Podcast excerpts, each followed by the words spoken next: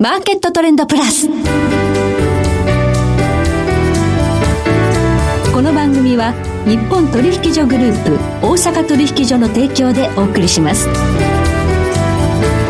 皆さんご機嫌いかがでしょうか？大橋ひろ子ですコモディティ日経平均先物などデリバティブ取引の最前線の情報をピックアップ今日はエネルギーアナリストポスト石油戦略研究所代表の大場則明さんをスタジオにお迎えしております。大場さんこんにちは。こんにちは。どうぞよろしくお願いいたします。さて今石油市場原油が非常に高い。これあのウクライナ有事が今週にもというふうに報じられている。これ関係してそうです、ね、いや本当ですかね。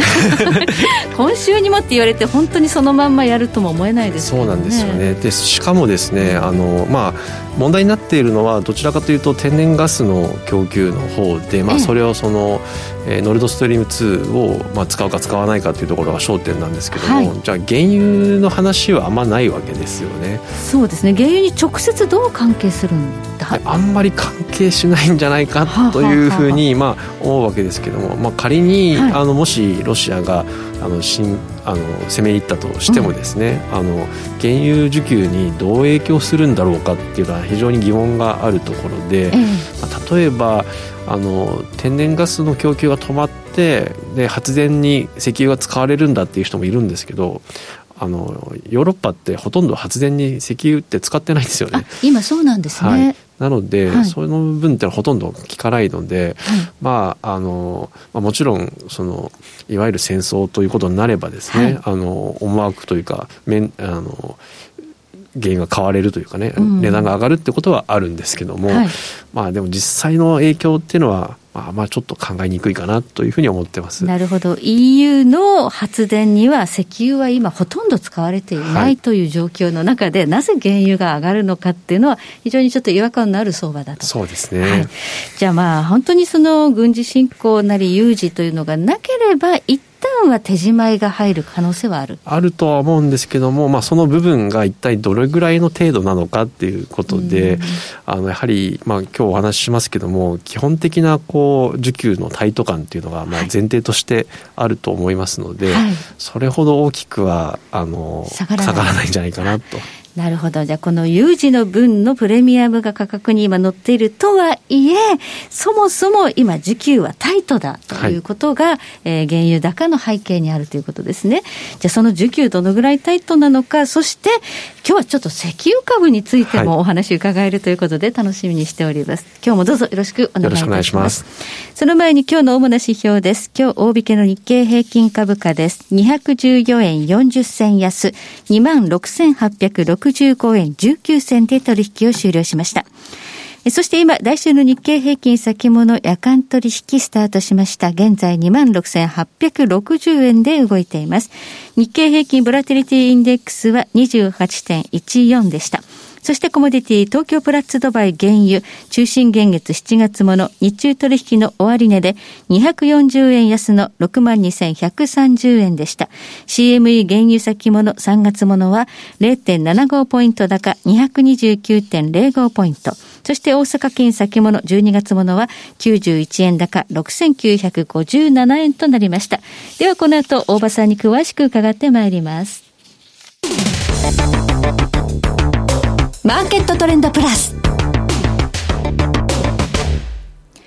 さて、ここで番組からのお知らせです。日本取引所グループ大阪取引所では2月17日午後7時からウェブセミナー世界経済の行方とアメリカ株先物投資戦略セミナーを開催します。講師はエコノミスト為替ストラテジストのエミン・ユルマズさん。ナビゲーターは私大橋弘子です。定員は300名、参加は無料です。マクロ視点から世界経済の行方と注目の米国株、ニューヨークダウ先物の投資戦略を解説します。詳しくは大阪取引所セミナーでご検索ください。なお、本セミナーは売買の勧誘を目的としたものではありません。金融商品取引においては、各商品の価格の変動や、有価証券の発行者の信用状況の悪化などにより、損失が生じる恐れがあります。金融商品取引を行う場合には、ご自身の判断で慎重に行っていただきますようお願いを申し上げます。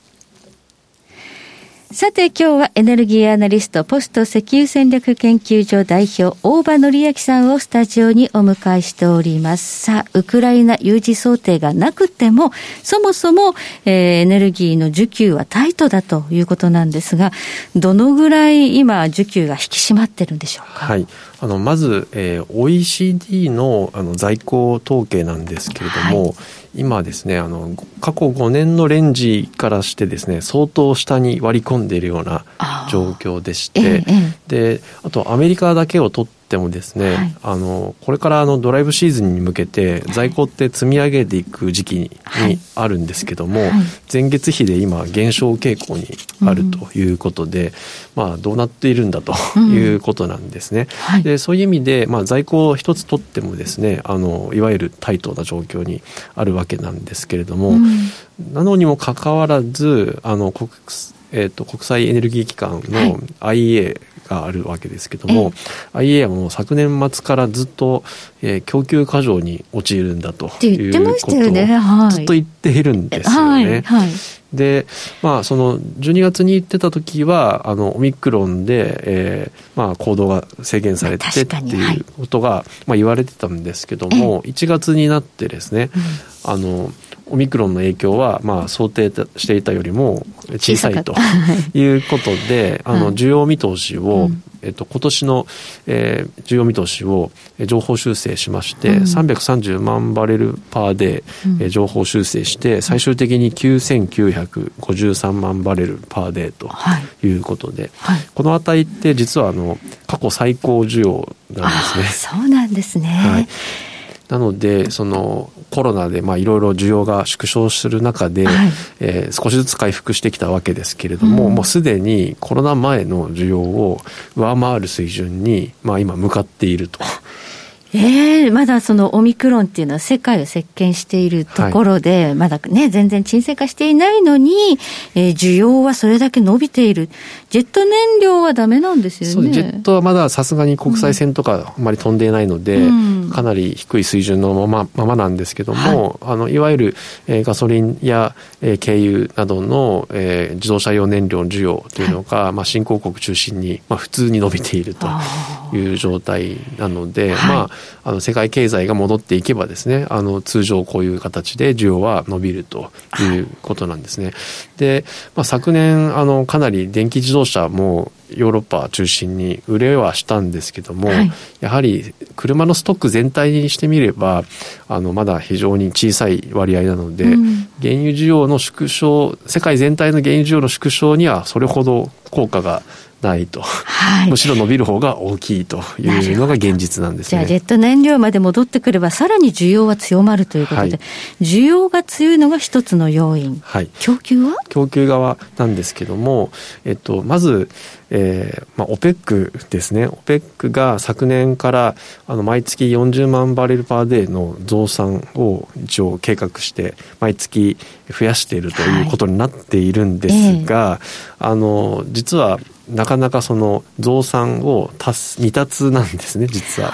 増産の計画までできてないですね。できてないんですね。はい、で特に増産未達大きかったのは昨年12月そして1月もですね、うん、あのま結局未達のままで1月段階でえっ、ー、と90万バレルパーデーの未達だったと。大きいですね。はい、大きいですよね。はいはい、で、えーまあ、そんな状況の中で、まあ、OPEC 会合するとですね、うん、増産枠をさらに拡大するなんて言われるんですけども、うん、現実はそれどころじゃなくてですね今の増産スピードさええー、達成できてないという状況なんですね。はい、で、まあ、なのにもかかわらずですねつい最近まで IEA は、えー、先ほど言ったように供給過剰つまり供給側も、うんえー、かなり伸びると。需要も伸びるんだけども供給の伸びの方が、えー、早いので、えー、この春にも供給過剰になって、まあ、原油価格が下落するだろうみたいなことをずっと言ってるんです、ね、見誤っていたかなという感じですね。そうですよね。その OPEC の、はい、えー、未達の現実っていうところについても、ちょっと甘いかなというふうに思いますし、はい、本当に最近になってですね昨日か一昨日だったと思うんですがあの IEA のファティビロール、えー、が、はい、エジプトに行ってですねで OPEC に対して今更あのもっと増産しろと。今頃ですか、今頃、ね、まあ、増産しろと言ってできるんだったら、はい、まあ、とっくにやってたかもしれないですけども、ね、まあ、そんなあの状態ですのであの、まあ、IA 以外のあのゴールドマン・サックスとかもともと強気で、はい、あのタイトで原油上がるっていうふうに言ってたわけですけども、まあ、一方のそういう IA であるとかあと金融当局なんかも比較的楽観的でですね、はい、あの原油価格見通しっていうのはそれほど長くないというふうに言ってですね。はい。そんな中でなんか埋蔵量もあそうなんですね、うん、でその昨年と一昨年の埋蔵量発見量っていうのも過去75年ぶりの低水準とそれすごいですね。ことで、はい、なので掘る方も中長期でも見つかってないとい。う中で、はい、一体どうやってこの需給のあのタイトなところを解消していくんだという、はい、今状況にあるんです、ね、じゃあ原油はちょっとね下がりようがないような環境にあるということなんですがそ、ね,、んな中でアメリカの石油企業の収益っていうのは上がってきてるんですよ、ね、はい、あの昨年1年間のパフォーマンスとしては、うん、まあ、結構あの回復してきてはいるんですけども、うん、えっと、今、原油価格2014年ぶり、まあ、7年ぶりという言い方をしますけども、はい、まあ、簡単に言うと2014年って、えー、大体春ぐらいまで100ドルぐらいだったわけなんですね、えー、まあ、そこに今近づいてるわけですね。はい、でその時のパフォーマンスから比べますと、はい株価として大体3分の1ぐらいなんですね。そこまで戻んないんですね、はい、石油会社。なので、本来であれば、今の原油価格であれば、3倍ぐらいの株価になってもおかしくなかったところ、まだそこまでいっていないとい。うのが今の現実だと。はい。なぜ株価が戻らないんだということなんですが、この原油高で、その例えばエクソンとかシェブロンとか、増産というか、そうですね、生産量を増やす計画をして、いるんですけど、うん、全然実は投資してなくてですね、はい、あの中長期的には生産維持できないような今状況に、まあ、あるというところは少し懸念されるところですね。増産してるのはこれまでの部分で生産余力があったってことですか？そうですね。あのいわゆる DAC と言われる、えー、あの掘削済み未生産の井戸。大気油性大気油性ですね、はい、大気油性を今切り崩していってまあ2000えっと20年にピークの時に9000箇所ぐらいあったのが今4400箇所ぐらいということで、まあ、急激に減っていって、それを食い潰しながら増産して食い潰しながら増産してなので投資しなくても生産量を増やせるとい。うトリックがあるんですけどそれがあの可能なのは今年いっぱいから来年の中旬ぐらいまでが限界。じゃあ、新規投資しないと、もう生産余力、増産も力もなくなってくるそうですね。っていう状況にあるのに、まあ、マーケットあまり気づいてないみたいな。で、株価はまだそんなに買われてない、割安に放置。さあ、果たして今後、石油株っていうのはどうなっていくのかというのは、まあ、投資判断はそれぞれご自身で、はい、ということですね。はい、ありがとうございます。え今日はエネルギーアナリスト、ポスト石油戦略研究所代表、大場紀明さんをお迎えいたしまして、お話を伺いました。大場さん、どうもありがとうございました。そして来週です。来週は日本貴金属マーケット協会代表理事池光雄一さんをお迎えいたしまして世界のゴールドの動きをテーマにお届けします。それでは全国の皆さんごきげんよう。